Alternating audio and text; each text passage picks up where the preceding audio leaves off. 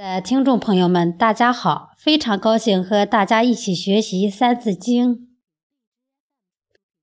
有连山，有归藏，有周仪，三义祥，有典谟，有训告，有誓命书。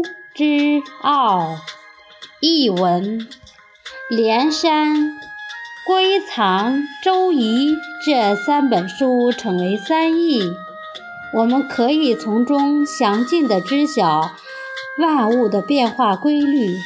上书记载了典章、谋略以及君臣的言行政令，还有征伐誓言和君主的训令。文字深奥难懂，下边给大家读一篇故事：居演周易。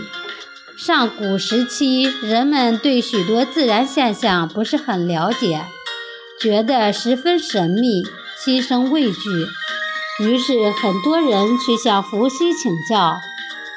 伏羲刚开始也答不上来。直到有一天，他在河畔捕鱼，获得了一只白龟。龟壳上的花纹一下子吸引了他的注意。很快，他就依据白龟壳上的花纹，一笔一笔画成了一幅先天八卦图。虽然当时人们尚不能破译八卦图的信息，但是这凝聚着夫妻心血的八卦图却流传了下来。到了商朝，西伯侯姬昌宽忍爱民，获得了民众的尊重和爱戴，这让商纣王很恼火。他下令将姬昌关进监狱，并施以酷刑，百般折磨。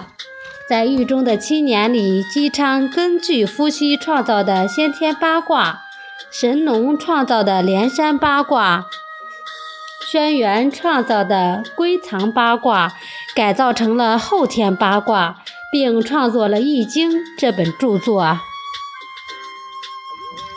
今天的《三字经》就学到这里，谢谢大家的收听。